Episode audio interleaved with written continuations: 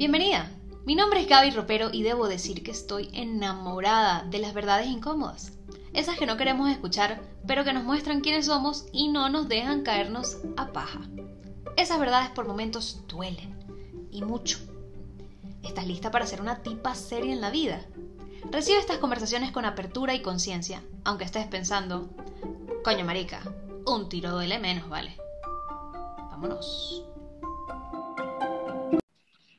Hola. Hola, ¿cómo estás? Bien, ¿y tú?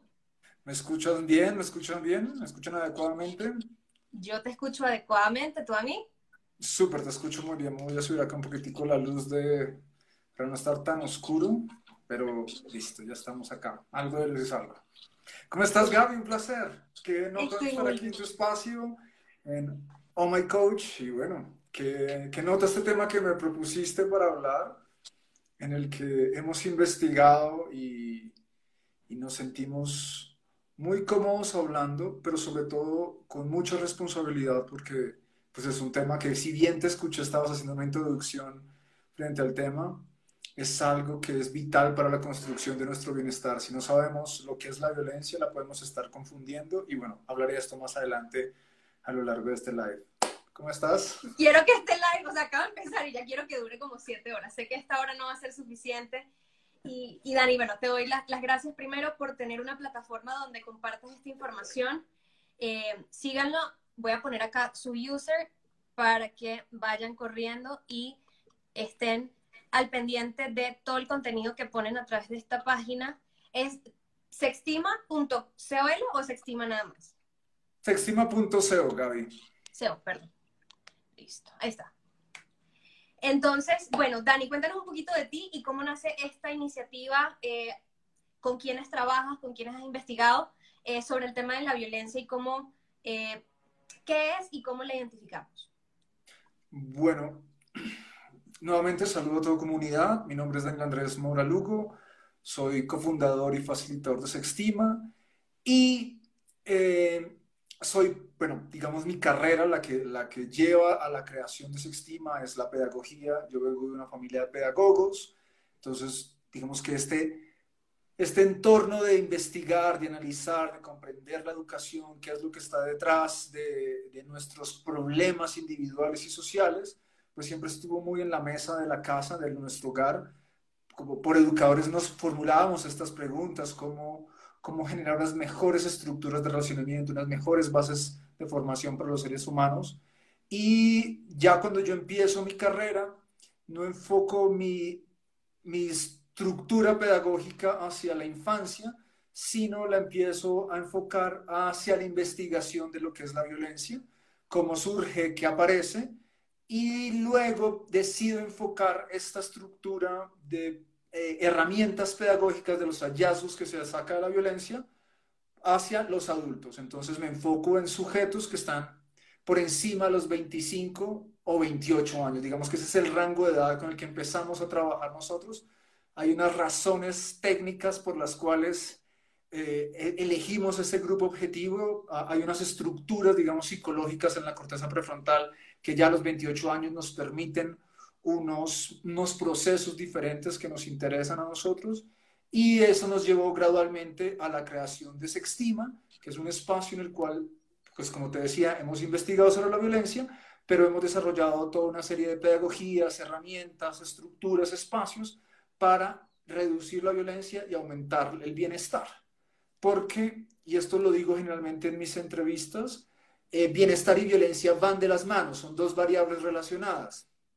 Entonces, lo que pasa es que son inversamente proporcionales. ¿Qué significa que son inversamente proporcionales? Si en un entorno está alto el bienestar, las estructuras de violencia están caídas, están bajitas.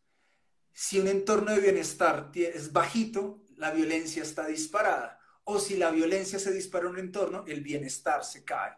Entonces, como son dos variables que siempre están relacionadas, no se puede hablar de bienestar, al menos desde nuestra perspectiva, sin hablar de violencia y no se puede hablar de violencia sin hablar de bienestar. Y a eso nos dedicamos. ¡Wow! Me encanta, me encanta y estoy a la expectativa de hacerte muchísimas preguntas. Algo que eh, leí y, y, curioseando tu página, eh, un concepto que se repetía mucho era el de las necesidades humanas y cómo, cómo nos relacionamos con ella. Y, me gustaría que en, primer lugar nos contaras qué tienen que ver las necesidades humanas con el tema del bienestar y la violencia. Pues todo, porque las necesidades humanas son la base o la condición que hace que estemos acá. Conocer nuestras necesidades humanas es fundamental para proveernos bienestar. Cuando una o varias necesidades humanas no pueden ser satisfechas y hemos identificado una serie de razones por las cuales una necesidad humana no puede ser satisfecha, un individuo no puede llegar a satisfacerla, pero no nos vayamos a todavía a ese punto. Cuando no se puede satisfacer esa necesidad, esta necesidad va a entrar en un proceso que llamamos proceso de carencia, proceso de carencia de la necesidad. Ese proceso de carencia va a hacer que gradualmente el sujeto entre en mayores estados de dolor. Y entre más dolor tiene, más agresivo se pone.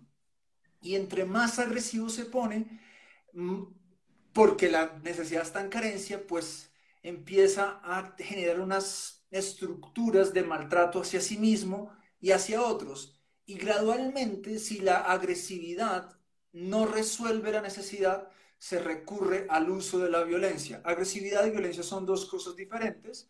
Entonces, por eso es tan importante entender y conocer nuestras necesidades humanas. Esos son los ejercicios pedagógicos de nosotros, que los seres humanos conozcan sus más de 125 necesidades humanas porque cuando no las conocemos y no sabemos trazar rutas a su satisfacción, pues nos empezamos a alejar del bienestar, comenzamos a entrar en procesos de carencia y al entrar en procesos de carencia, gradualmente vamos a entrar en comportamientos agresivos y posteriormente en comportamientos violentos. De acuerdo. En, estas necesidades humanas, eh, me imagino que, que entran eh, unas necesidades biológicas, unas necesidades eh, relacionales con, con otros individuos eh, que engloban de cierta forma un, un existir digno. en mi página pues hablamos muchísimo sobre relaciones de pareja. De esas 125 o más de 125 necesidades, ¿cuáles sientes tú o piensas que son fundamentales al momento de la vinculación con una pareja en algún momento? Entonces, digamos que las, las, las las necesidades humanas, generalmente los recursos para satisfacerlas están fuera de nosotros. O sea, somos seres de necesidades y como seres de necesidades, los recursos para satisfacer nuestras necesidades están afuera de nosotros. Voy a poner un ejemplo muy sencillo para que tu comunidad entienda a qué me estoy refiriendo. El aire, el aire para respirar, para satisfacer la necesidad de, de oxigenarnos, ¿dónde está? Afuera. El alimento, ¿dónde está? Afuera. Eh, los recursos para construir un territorio, ¿dónde están? Afuera. Y varios de estos recursos que nosotros necesitamos para nuestro bienestar, que son eh, la afiliación, por un lado, y esa afiliación nos va a sustentar un montón de necesidades y las necesidades de estima, reconocimiento y amor. Entonces, el recurso del reconocimiento, la estima y el amor lo tiene otro ser humano. Entonces, ahí es donde empieza el ejercicio complejo porque eh, si bien yo en el planeta Tierra quizás sí sé agarrar una manzana o un mango, pues sencillamente planto mi plant, mi arbolito y después saco la naranja y me la como. Digamos que hay un proceso de permiso al, ser, al hacer esto con el planeta Tierra.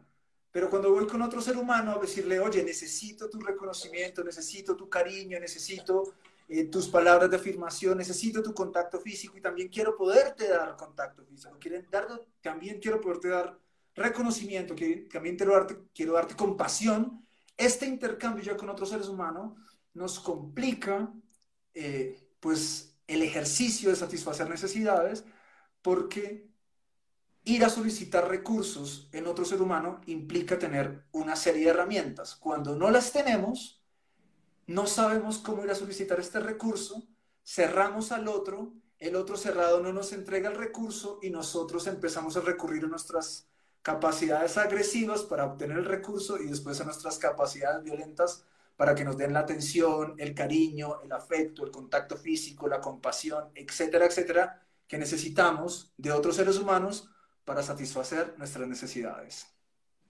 Estoy en shock.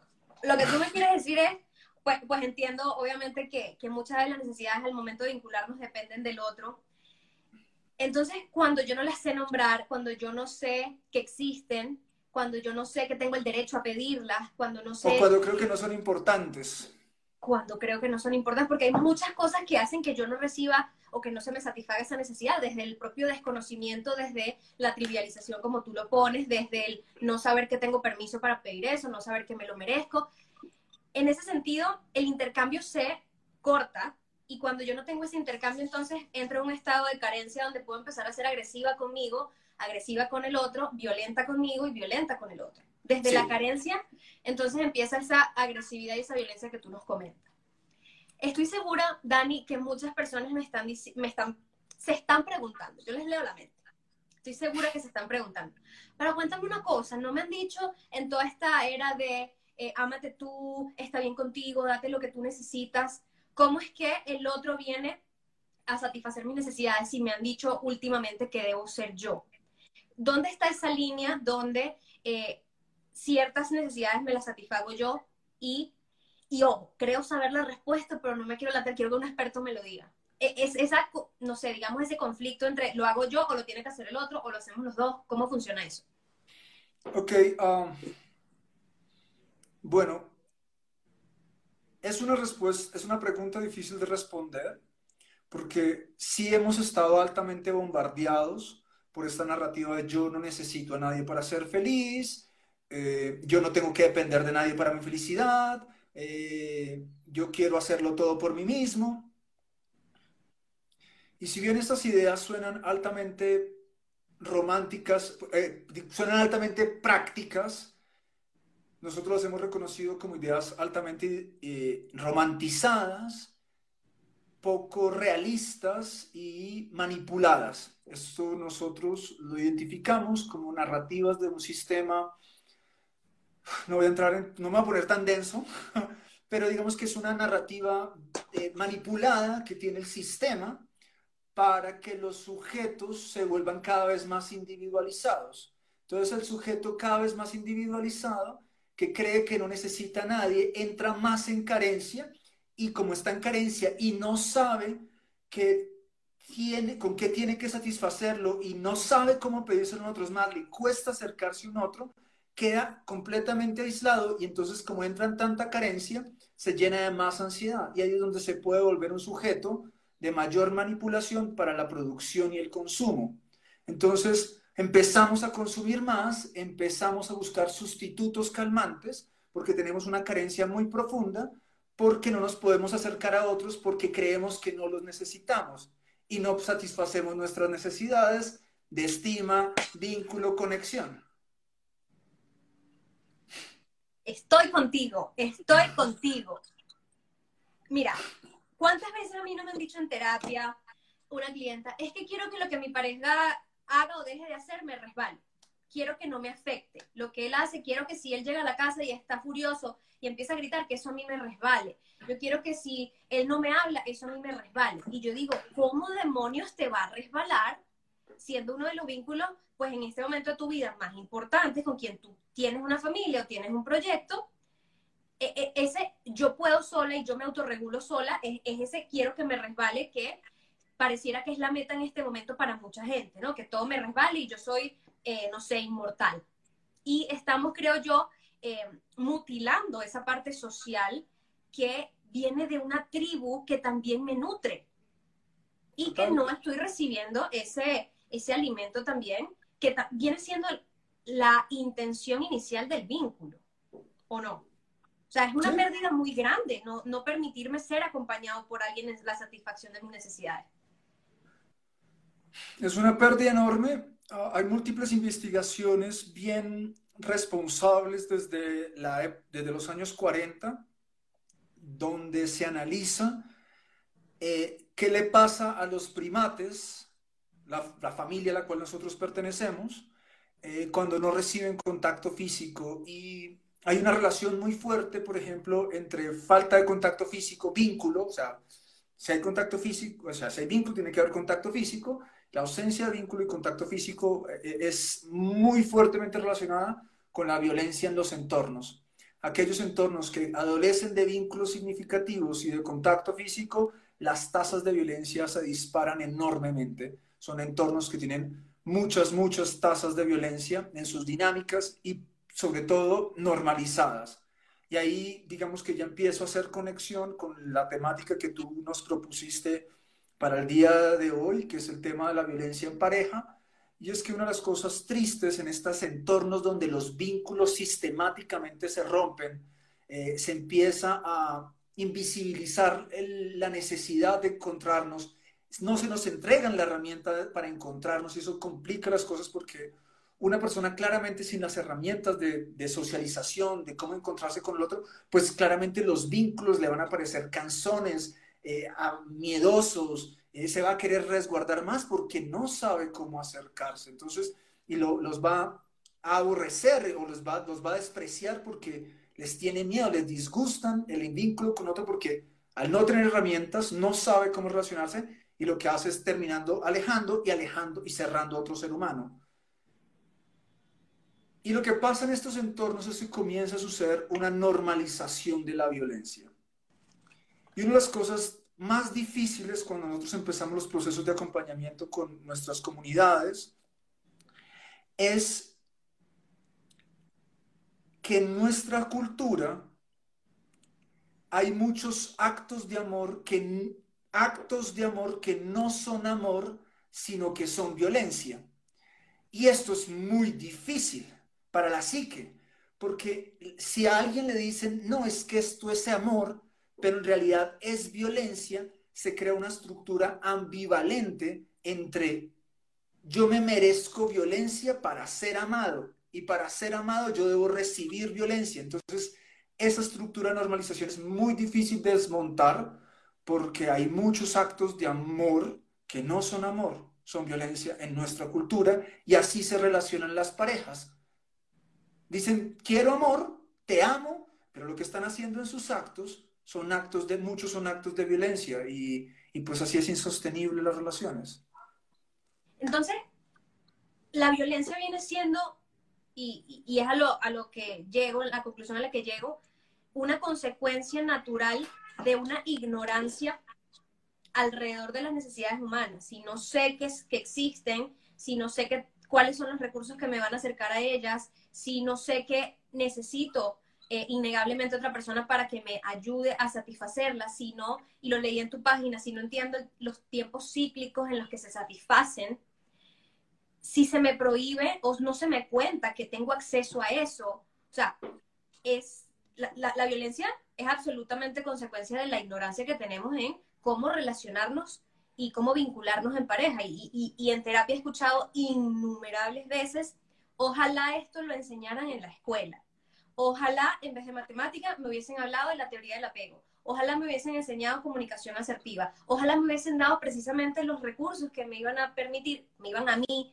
y a mi pareja, que también es parte de un sistema educativo completamente carente de estas, de estas herramientas, las formas y los recursos para satisfacer nuestras necesidades y no que cuando creciéramos hacer estos adultos, digamos, medio amorfos que somos y con tanto dolor, eh, no recurriríamos a la violencia o, o incluso a la separación de la otra persona y a, este, a esta sensación de superindividualidad que, como tú dices, nos causa más, más dolor y más carencia. A lo que voy es, tu trabajo se resume en la educación sobre lo que, lo que son las necesidades humanas y la consecuencia de, que, de la ignorancia de ellas la ignorancia de ellos y lo que conlleva el no poderla satisfacer. Hay una cosa importante que quiero hacer claridad. Ahorita Luke Montoya estaba haciendo, se nota que Luke Montoya es estudiante de nosotros, porque estaba compartiéndole aquí en el chat eh, que la diferencia entre agresividad y violencia era que la agresividad es un uso de la fuerza que se queda, se usa desde nuestro territorio, ya la violencia es un uso de la fuerza que se mete al territorio del otro sin su consentimiento. Eso es una esas son las diferencias importantes entre agresividad y violencia. Y yo no diría específicamente que la violencia es resultado de la ignorancia. Sí, digamos que la ignorancia puede exacerbar nuestra capacidad violenta. Y esto es bien importante decirlo. Tenemos, los seres humanos tenemos la capacidad de ser agresivos, sí. Los seres humanos tenemos la capacidad de ser violentos, sí. Cuando recurrimos a nuestra capacidad violenta para satisfacer necesidades, cuando no tenemos er, otro tipo de herramientas o tecnologías para amar que nos permiten intercambiar recursos sin el uso de la capacidad violenta. Entonces, cuando no nos han formado en todas estas cosas que tú mencionaste en sus instantes, comunicación asertiva, acuerdos, escucha activa, empatía, autoconocimiento, necesidades humanas, cuando no hay esa estructura, eh, pues el sujeto se queda sin herramientas y al no tener las herramientas, estas son las razones por las que tiene que recurrir a su capacidad violenta para la satisfacción de necesidades. Entonces, eh, ya por sí está la capacidad violenta en nosotros, pero pues hay unos temas educativos, ignorancias, que hacen que se tenga que recurrir más a ella. Una, una ignorancia que muchas veces, y como tú lo dijiste, eh, es a propósito, porque si tantas personas ya nos estamos diciendo, ¿por qué no me enseñaron esto? ¿Por qué no me enseñaron esto? Ajá, ¿por qué no nos enseñan esto aquí? El sistema no es huevón, perdónenme. O sea, a ellos también se les ocurrió y decidieron no hacerlo. Y, yo sí creo en teorías conspirativas de que dominación eh, intencional. Ahora, por acá las preguntas del millón que te tienen todas por aquí. Hablan de manipulación. ¿La manipulación sería una forma de violencia para que esa persona satisfaga la X necesidad que tenga en ese momento? Sí.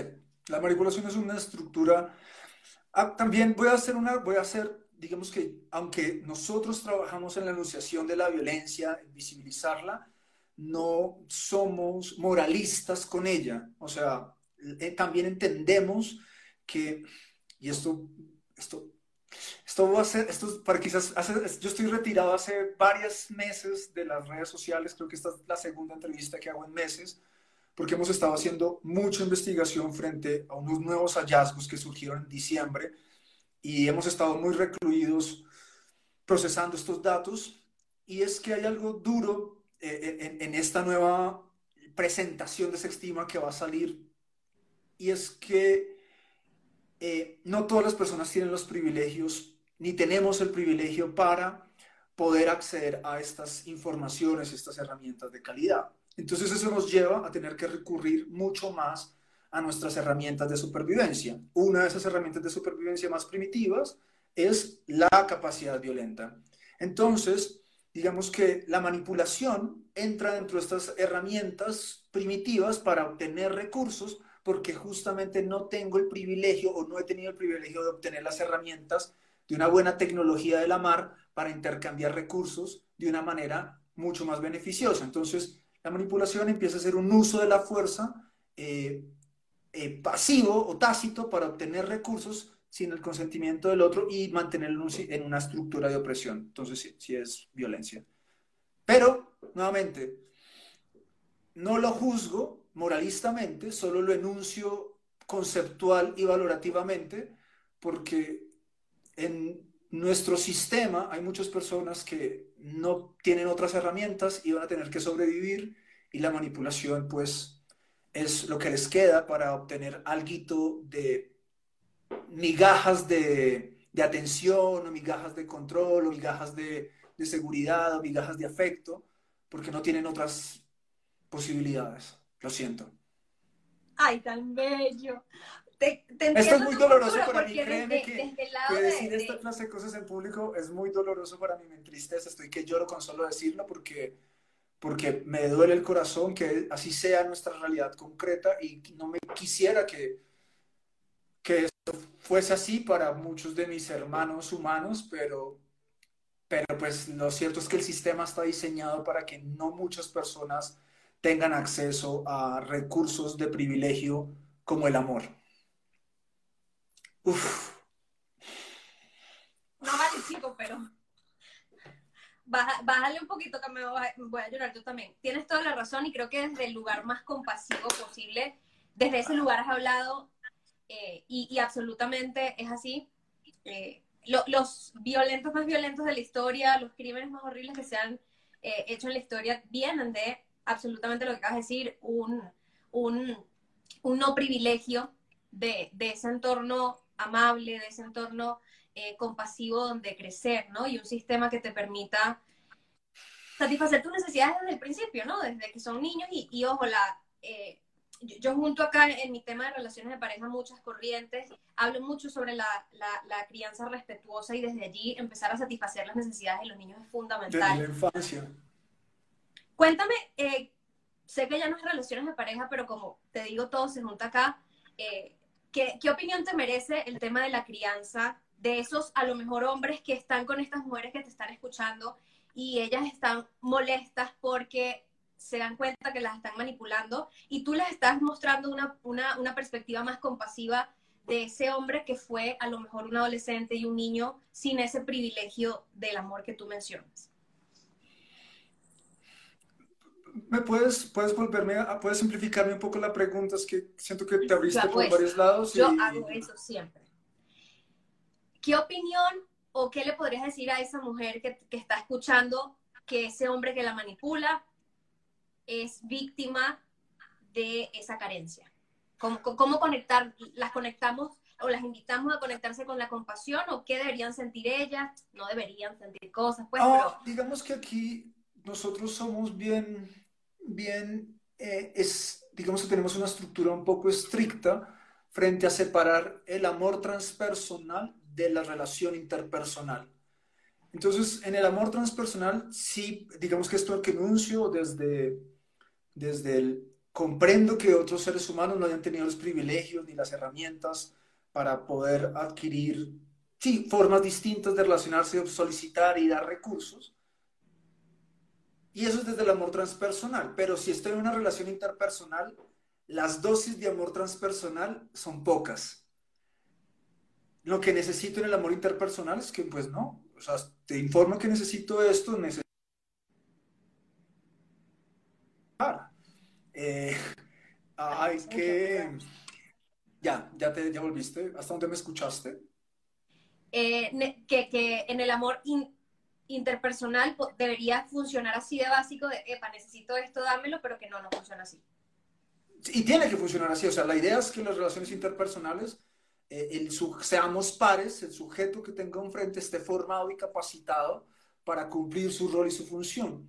Nosotros desde Sextima eh, aunque no hemos hecho una campaña muy fuerte todavía por esto, sí eh, eh, nos tenemos una posición, mm, tenemos una posición frente al tema de que necesitamos papás capacitados. O sea, una de las cosas graves que nos está sucediendo es esta narrativa de que el instinto materno y paterno es todo lo que necesitas para la crianza de los, de los, de los críos. Nos, eh, no sé si tú lo has dicho, pero pues la pongo sobre la mesa, nosotros no estamos de acuerdo con esa clase de cosas, creo que el instinto materno y el instinto paterno pueden eh, ser un, un lugar del cual partir, pero el instinto paterno tiene que, materno tiene que voltearse y mirar herramientas, conocimientos, habilidades de las cuales abastecerse, porque una y otra vez hemos visto la cantidad de maltratos que reciben los infantes, y eso a mí me parte el corazón, supongo que a ti también, cuando por ideas de que es que lo hice por amor, lo hice porque por el instinto materno, por el instinto paterno, pero está, el niño está recibiendo un montón de violencias y esto es lo más triste, que los mayores victimarios de muchos seres humanos están demasiado cerca y los mayores victimarios de muchos seres humanos son su papá y su mamá. Entonces esto es difícil, difícil, porque desde ahí ya empezamos mal. Papás que creen que solo el amor y el instinto va a hacer que tengan que hacer en la crianza de un crío. Y no es así. Está, está bastante lejos en muchos casos. Y, y como, como hemos, a la conclusión a la que llegamos de por qué no me enseñaron esto, habla de que sí hay un tema de educación que hay que revisar, ¿no?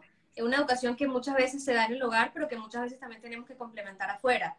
Y, y yo sigo, por ejemplo, muchísimas cuentas de crianza respetuosa y yo no estoy ni cerca de tener hijos, pero entiendo que la educación, eh, digamos, eh, que me dio mi mamá, o sea, que, que no fue oficial, pero que recibí desde su ejemplo, no es necesariamente el mejor ejemplo que quisiera para, para aplicar y que tengo que perfeccionarlo, ¿no? Eh, y en ese sentido también hay una queja muy grande, o más, más que una queja, sí, una queja también, un pedido, un llamado, un grito de dolor de muchas mujeres que le dicen a sus parejas, pues y en este sentido te, te, te cuento, esto es una cuenta de relaciones heterosexuales donde atiendo básicamente a mujeres, por eso eh, mi tipo de, de approach. Entonces estas mujeres sufren, se quejan y les duele porque invitan constantemente a este hombre que a lo mejor carece de, de estas herramientas, estos recursos y le dicen, ve a terapia, edúcate, porque no nos educaron y a mí tampoco, pero ya me di cuenta que en vez de enseñarme matemática debieron enseñarme esto y por eso estoy yendo a terapia para aprenderlo a mis 25 años, a mis 30, etcétera, etcétera, etcétera. Y quería preguntarte, en términos de género, ¿qué diferencias has visto en cuanto a las carencias de estos recursos? Eh, y hablando de género, ¿qué opinión te merece el machismo en, en cómo nos convertimos en esos hombres y mujeres de 28 años en adelante con los que tú trabajas? Las diferencias de género con estas carencias en un sistema como este. Uf, el, machismo y el es una de las formas que en el práctica el que el patriarcado baja a sus tentáculos a todos los seres humanos que están metidos en el sistema. Eh, el patriarcado a través del machismo ha colado a todos los sujetos tanto cuerpos de hembra como cuerpos de macho. Eh, cada uno de estos sujetos son policías, defensores y evangelizadores del sistema de alguna manera hasta que no se lo han quitado, hasta que no se lo han deconstruido, hasta que no lo han cuestionado. Son policías, embajadores y defensores de este sistema de patriarcado. Hombres y mujeres eh, generalmente son los mayores uh, embajadores, policías y evangelizadores de ese sistema. Las mujeres tienen una ventaja, y esto voy a citar algo un poco técnico. Paulo Freire, eh, uno de los investigadores de la violencia brasilero, eh, tiene una, una enunciación muy linda y es que dice que todo proceso de liberación comienza desde el oprimido. O sea, ningún proceso de liberación va a venir del opresor. El opresor está en un lugar o el, sujeto que está en un lugar de privilegios, de ventajas, de un montón de cosas, no va a venir de ahí. Viene de los oprimidos. En el sistema patriarcal, ah, si bien todos los sujetos son oprimidos, ¿cierto? Entonces aquí hay otra diferencia importante. Eh, el, un sujeto oprimido que va a ser castigado por obediencia y un sujeto oprimido que va a ser castigado por desobediencia. Entonces, los mayores, todos los sujetos en un sistema de opresión están oprimidos y los sujetos que lo aceptan, su castigo va a ser esa obediencia, les va a costar un montón de cosas. Y los que se empiezan a rebeldizar, en este caso, los sujetos oprimidos de un sistema patriarcal, son las mujeres y son las que más el peso llevan. Entonces, claramente ahí donde está la ventaja. Al ser las oprimidas en el sistema patriarcal, son las sujetas que primero van a recibir el privilegio de la liberación de aquellas que se empiezan a liberar. ¿Cierto? Entonces, esa es, la, esa es la ventaja, que empiezan a liberarse, a liberarse, a liberarse, a liberarse, a liberarse, a liberarse, y pues empiezan a darse cuenta, a, a decir, esto no puede seguir así. Lo que sucede es que todavía el grueso de mujeres liberadas del sistema patriarcal no es un, ah, es grande, pero no es todavía tan amplio. Entonces, ¿qué sucede? Que los chicos que todavía están en el sistema patriarcal oprimidos no tienen la necesidad de liberarse. ¿Por qué? Porque dicen, oh, tengo una que me exige, que me pide, que me solicita, pero tengo nueve más tengo nueve más que todavía no me van a pedir, no me van a exigir, no van a solicitar cosas. Entonces, todavía tienen mucho espacio de movilidad los chicos para no tener que esforzarse por el cambio. Por eso el grueso de mujeres que se liberen del sistema patriarcal es mucho más importante porque va dejando a los hombres con menos espacio de movilidad y eso los empieza a forzar a que dice, pues si yo quiero tener una relación, necesito comenzar a trabajar, necesito comenzar a preguntarme, porque pues ya no encuentro personas a las que pueda oprimir para satisfacer mis necesidades porque ya no se dejan oprimir. El sistema patriarcal entrega a los hombres muchas herramientas para la estructura de opresión a las mujeres, muchas, muchas estructuras dialécticas, muchos micro, muchos micromachismos, muchas cosas para la opresión. También se los entrega a las mujeres para oprimir a los hombres. Eso también lo hemos visto y también nos enfocamos en eso, pero sí no hay comparación en la cantidad de privilegios y de, eh, de herramientas tecnológicas y dialécticas que tienen los hombres para mantener su lugar de opresión y privilegio a una mujer y hacerla sentir culpable cuando solicita algo que es justo. Eso es una de las cosas que es maravilloso en los sistemas de opresión, que al sujeto que va a estar en el lugar de privilegio en, en la estructura de opresión, tiene muchas herramientas para hacer sentir culpable al sujeto que quieren oprimir de que pida la justicia. Entonces, cuando las mujeres en este sistema piden justicia, piden algo justo, los machos tienen muchas herramientas dialécticas para hacerlas sentir culpables. Siento que acabas de nombrar algo que he sentido toda mi vida y que le acabas de dar las palabras perfectas a mi experiencia. Y me siento muy validada y estoy segura que muchas de nosotras aquí también y los chicos que, están acá, eh, espero también eh, como desde esta postura de que también son oprimidos por obediencia, eh, hombres y mujeres que, obedecen, pues también, como tú dices, tiene un costo muy alto.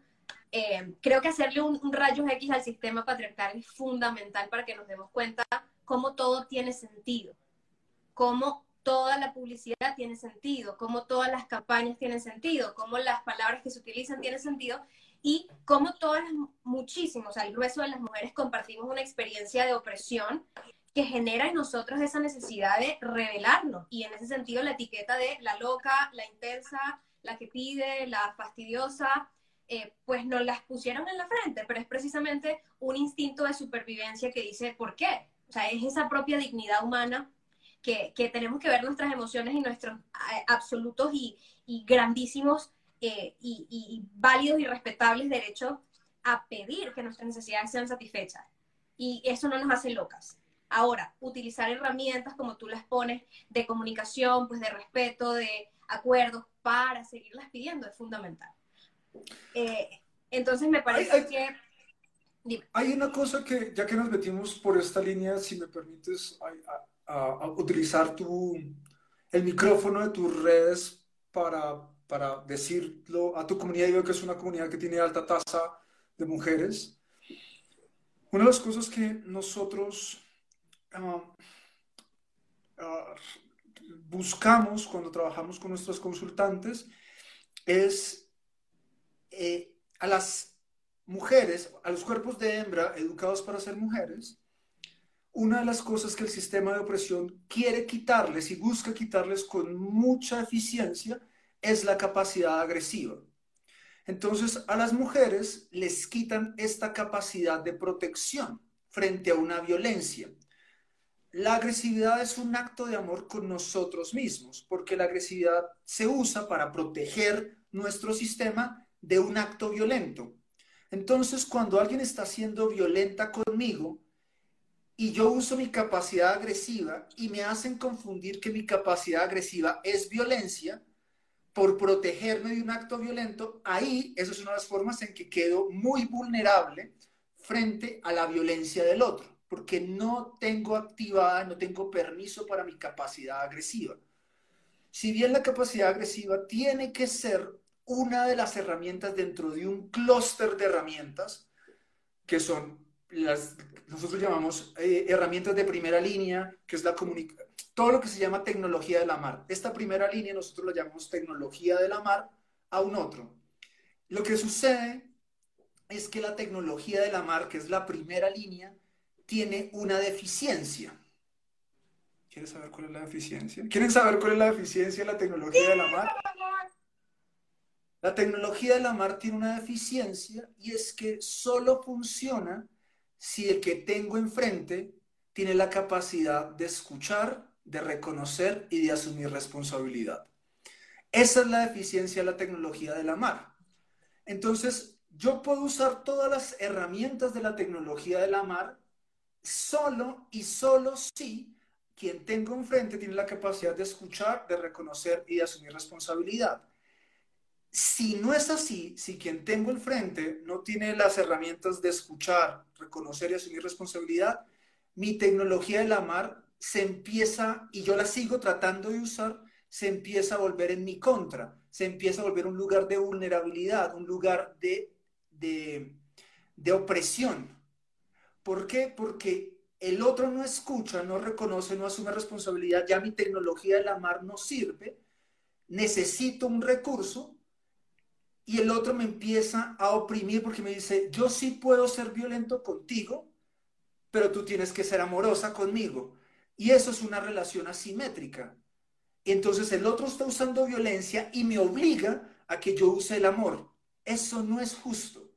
Ahí en ese momento, si el otro está usando la violencia conmigo, yo necesito, ya usé las herramientas de tecnología de la mar para hablar, para comunicarte, para establecer límites y sigues metiéndote a mi territorio a oprimirme, yo necesito activar mi capacidad agresiva, ya sea para alejarte o para alejarme de tu comportamiento violento. ¿Me podrías indicar una, un ejemplo de esa herramienta de agresividad que no sea violenta? recuerden la distinción que hizo Dani hace rato y, repítela, ¿no? O sea, hasta dónde llega la agresividad y dónde se vuelve violento cuando entra al espacio del otro, para, porque siento que como somos ignorantes en estos conceptos, podemos decir, ah, me está dando permiso para ser agresiva porque me estoy defendiendo, entonces tome su cachetón. Eso ya es violento, no agresivo. Entonces, déjanos por favor la diferencia de nuevo para que ellas actualicen.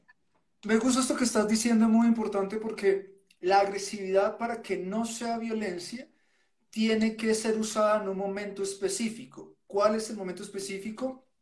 Y acá empiezan un montón de variables.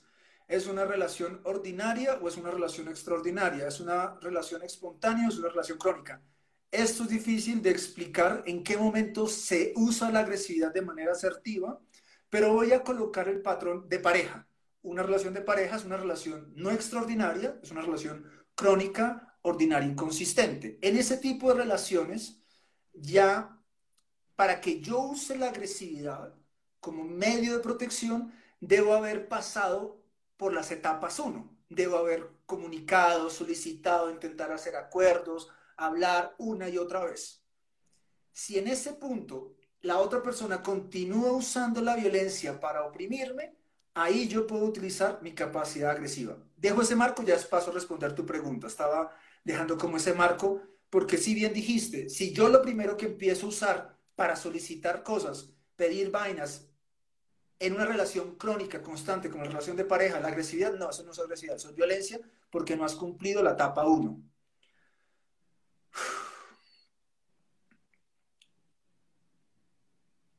Voy a poner un ejemplo claro, y acá para que me sigas.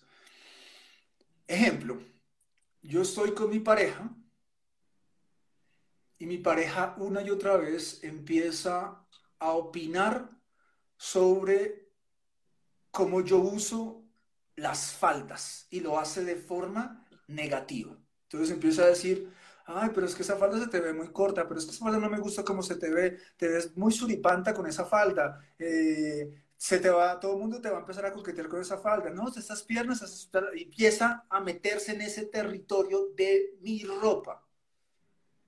Ahí esa persona está siendo amorosa, agresiva o violenta conmigo. ¿Por qué está siendo violenta? Porque se está metiendo en mi territorio, sin que está metiéndose en mi territorio sin mi permiso, ¿cierto? Entonces, sí, no le pregunté cómo me queda la falda. Sí, no te pregunté, amigo. O sea, sí, nosotros tenemos todo un protocolo para entrega de opiniones, no voy a entrar ahí porque es que son muchas cosas, estoy dando una generalidad. Eh, entonces esta persona está siendo violenta una y otra vez. Entonces yo voy a usar primero los protocolos de, oye, quiero comunicarte que no me estoy sintiendo cómoda por la forma en que me estás hablando acerca de mi ropa, la ropa es mi territorio, te pido por favor que no lo hagas. Eh, aceptas esto, se hace un acuerdo, se hace un compromiso frente a eso y la persona dice, sí, sí, yo, yo me comprometo a no hacer opiniones sobre tu falda, pero el siguiente día vuelve y hace opiniones sobre mi falda, sobre mis piernas, sobre las cosas. Y vuelvo y le digo, compadre, tenemos un acuerdo frente a este tema. Estoy todavía en punto uno, no estoy siendo agresivo, estoy marcando límites de forma amorosa y asertiva. Compadre, tal cosa, tal vaina. Y sigue. Y sigue. Y yo le recuerdo el compromiso y le recuerdo el compromiso. Entonces, ¿quién tengo al frente? ¿Qué características tiene esta persona? Ya te las dije. No, no escucha. No me escucha. No escucha, no reconoce y no asume responsabilidad. Entonces, como no escucha, no asume responsabilidad, ya mi tecnología del amar no sirve. De amar al otro. Entonces, ahí ya tengo que recurrir a la capacidad violenta, agresiva. Y eso cuando la otra persona me dice, ay, pero otra vez tus falditas, Dios ver tus falditas, te van a decir bien perrito cuando salgas así. Ahí me tengo que para decirle, oye, ¿qué te pasa? Y madrearlo, decirle, no más, o sea, ya te dije que no más, por favor, para, para, o me tengo que ir de esta relación, o te tengo que sacar, o te tienes que ir, porque no te quiero cerca andate de aquí. Ay, pero si se pose delicadita. ¿Cuál que delicadita? Te me vas de acá. Esa es la capacidad agresiva. Ok. Eh, Ay, pero está loca. Te hacen, nos hacen sentir locas porque usamos nuestra capacidad agresiva para pedir cosas. Nos hacen sentir locas porque pedimos nuestras cosas de buena manera. Eso es un problema del sistema de opresión. Entonces esa agresividad eh, siempre que no pase al plano físico sería, o sea, ¿qué pasa si yo ofendo? O sea, eso, eso, eso es una forma de entrar a su territorio también y es violencia. ¿Cómo así? Digamos que ya le dije, usé mis tecnologías, no funcionó y él vuelve y me dice, yo le digo, compadre, ¿qué, qué onda? Eh, cabrón. Bueno, cabrón, ¿hasta cuándo? Me dijiste, cabrón. Me explico. O sea, ¿en qué punto y sin decir que siempre tenemos que ser respetuosas, porque hay situaciones que, ajá. Y, no sé, supongo que aquí la moralidad es como que, bueno, es tu caso, ¿no? O sea, hasta dónde quieras llegar, pero ¿cómo podría yo cuidarme de no llegar a ser violenta con el otro? lo que quiero decir. La idea, para no tener que usar ni siquiera la capacidad agresiva, es que nosotros recomendamos que si una persona, tú usas la las tecnologías de la mar una, dos, tres, máximo cinco veces y esta persona no responde, esa es una persona que tienes que sacar de tu vida. Porque es que si no, esa persona te va a llevar al uso de la capacidad agresiva. Y ya no, o sea, aunque se la podemos usar y estamos diciendo tenemos derecho para usarla, no, no, no, no la requerimos. Ya con la etapa uno te lo dice y sin compromiso, intentó, no cumples, no cumples, tengo una persona que no escucha, que no reconoce y que no asume responsabilidad. Sácala de tu vida. Y esto implica otra habilidad, que es la capacidad de soltar relaciones que no son saludables para nosotros, pero eso es una habilidad que se resuelve con terapia. No todas las personas tienen esta, esta habilidad bien desarrollada porque es una habilidad que se resuelve con, pues, con un terapeuta profesional. Ok, entonces, si e, ese, ese escenario ideal donde la persona me escucha, bueno, no existe ese escenario.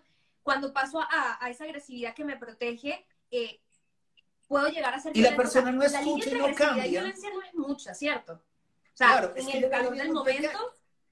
Yo usé la agresividad y te dije, para, eso es un llamado agresivo y fuerte y no sigas. Y esperamos que con el abuso de la agresividad y la fuerza desde mi territorio, no te metas, te dije que te paras, te vas o te saco, no te quiero cerca o vas a parar esto o te vas. Digamos que esa es la estructura agresiva. Ya. Lo que esperamos con la estructura agresiva en ese punto es que el otro reaccione y responda y diga, uy, marica, estoy cagando. Pero nuevamente es que tenemos personas que ni siquiera con la agresividad escuchan, reconocen y asumen responsabilidad.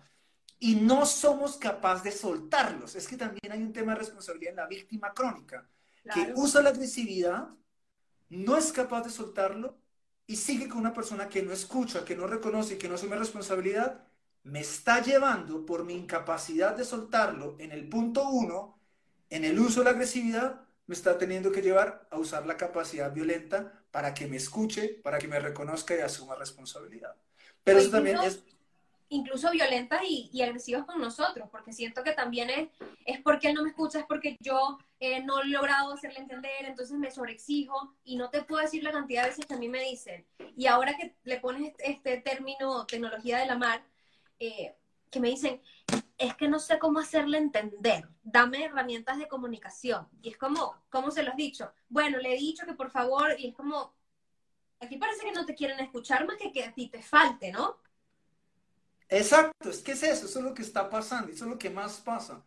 Que quien está al frente no escucha, no reconoce y no asume responsabilidad. Aquí, si tu comunidad es de mujeres, chicas, les estoy dando un tip muy importante. Esta estructura de filtrado, si ustedes lo dicen, así no sean tan asertivas, pero lo dijeron una, dos, tres, máximo cinco veces, y el otro no responde, ya eso es un red flag para irse.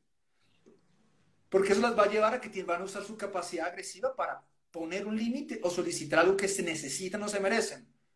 Y si con la agresividad del otro no escucha, no reconoce, no asume responsabilidad, las está obligando a que se active su capacidad violenta.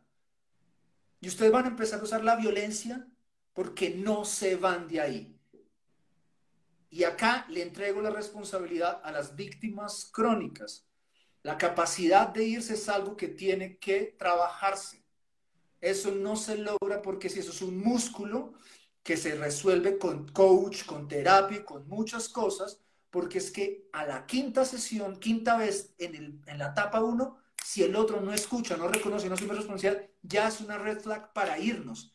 Porque si nos quedamos, capacidad agresiva, y de ahí a la agresividad, la agresividad a la violencia es un paso.